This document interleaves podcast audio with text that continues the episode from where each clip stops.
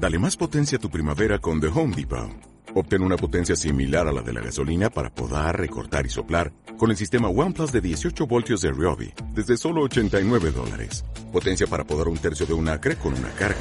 Potencia para recortar el césped que dura hasta dos horas. Y fuerza de soplado de 110 millas por hora. Todo con una batería intercambiable. Llévate el sistema inalámbrico OnePlus de 18 voltios de Ryobi. Solo en The Home Depot. Haces más. Logras más.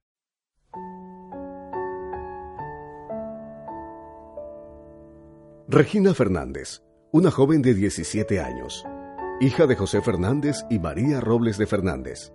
Había vivido desde su infancia en la ciudad de Guayaquil, hasta que se encontraban cenando de manera muy rápida y sin premeditarlo. Su padre tomó la decisión de que se mudaran a la ciudad de Manta.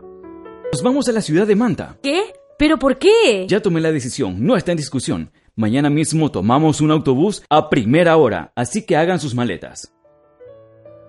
Regina estaba a punto de protestar, pero su mamá la detuvo, argumentando que su padre estaba muy estresado y esa era la razón de su actitud. Además, la convenció de que hicieran las maletas. Las dos juntas subieron las escaleras.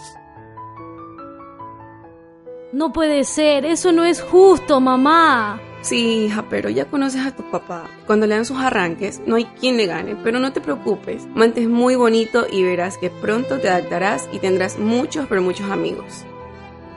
Al día siguiente a primera hora, los Fernández salieron de su casa, sin siquiera llevarse alguna cosa de sus pertenencias. Solo llevaban cada uno de ellos las maletas que la noche anterior habían preparado.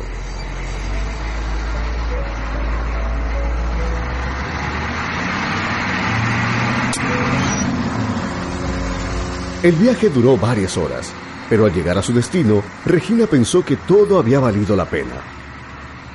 Wow, mamá, Manta es muy bonito, es muy hermoso, pero todo esto, ¿dónde nos vamos a quedar?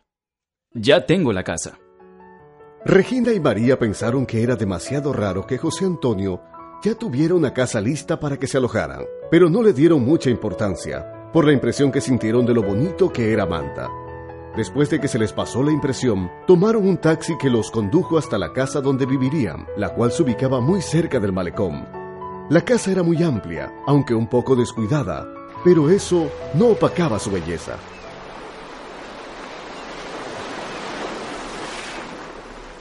¡Wow! No puede ser, la casa está muy hermosa y la brisa está tan relajante, qué lindo. Sabía que te iba a gustar.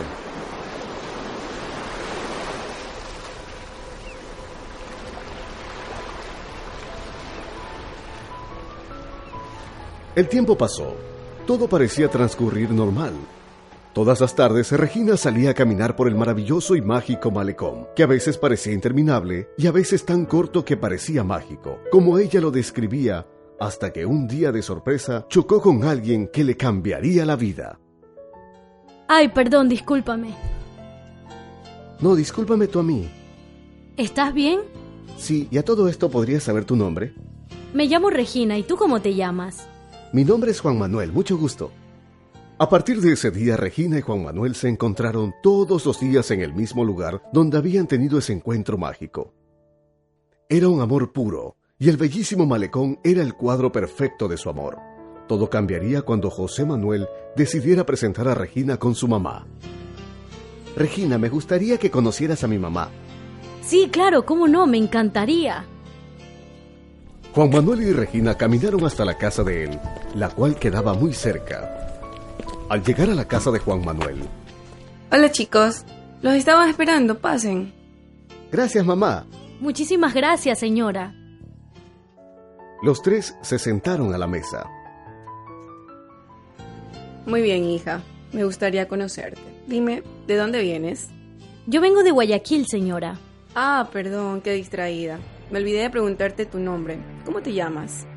Sí, no se preocupe, señora. Me llamo Regina. Regina Fernández, hija de José Antonio Fernández. Sí, señora. ¿Hay algún problema? Lárgate de mi casa y no vuelvas jamás. No te quiero volver a ver por aquí ni cerca de mi hijo.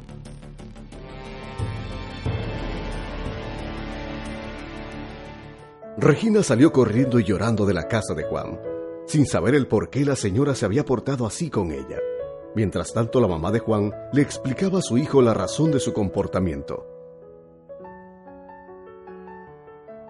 Mira, hijo, si traté a esa muchacha es porque hace mucho tiempo tu abuelo tenía negocios en la ciudad de Guayaquil, justamente con José Antonio Fernández. Pero tu abuelo descubrió que su negocio estaba realizando desviaciones de dinero. José Antonio Fernández se enteró y... ¿Y qué mamá? Él mató a tu abuelo y no lo habían atrapado porque se dio la fuga. Juan Manuel quedó aturdido por la noticia. En ese mismo momento, tomó el teléfono, mencionó una dirección y salió corriendo de su casa, en dirección a casa de Regina. En cuestión de minutos, llegó a la casa de su enamorada, donde abrió Regina. Juan, qué gusto verte. Oye, ¿qué le pasó a tu mamá? Permíteme tantito. Usted, José Antonio Fernández, vine a desenmascararlo. ¿O acaso ya le dijo a su familia por qué se mudaron de la ciudad de Guayaquil? ¿De qué hablas? Tu padre tenía una sociedad con mi abuelo, pero tu padre decidió realizar movimientos ilícitos y fue descubierto por mi abuelo, así que decidió matarlo. Bueno, veo que ya sabes toda la verdad, pero ni tú ni nadie hará que yo vaya a la cárcel por eso. Ni siquiera se molesta en escapar. La policía ya viene en camino. Eres un desgraciado.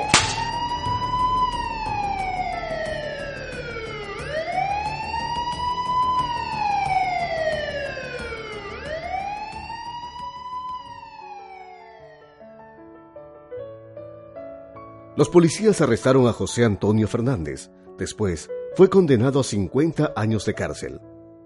Mientras que la familia limó asperezas con la familia Fernández, y así fue como Regina y Juan Manuel pudieron ser felices, seguir con su noviazgo y continuar con su bella costumbre de verse a diario en el malecón, en el mismo lugar donde se conocieron para seguirse enamorando como la primera vez.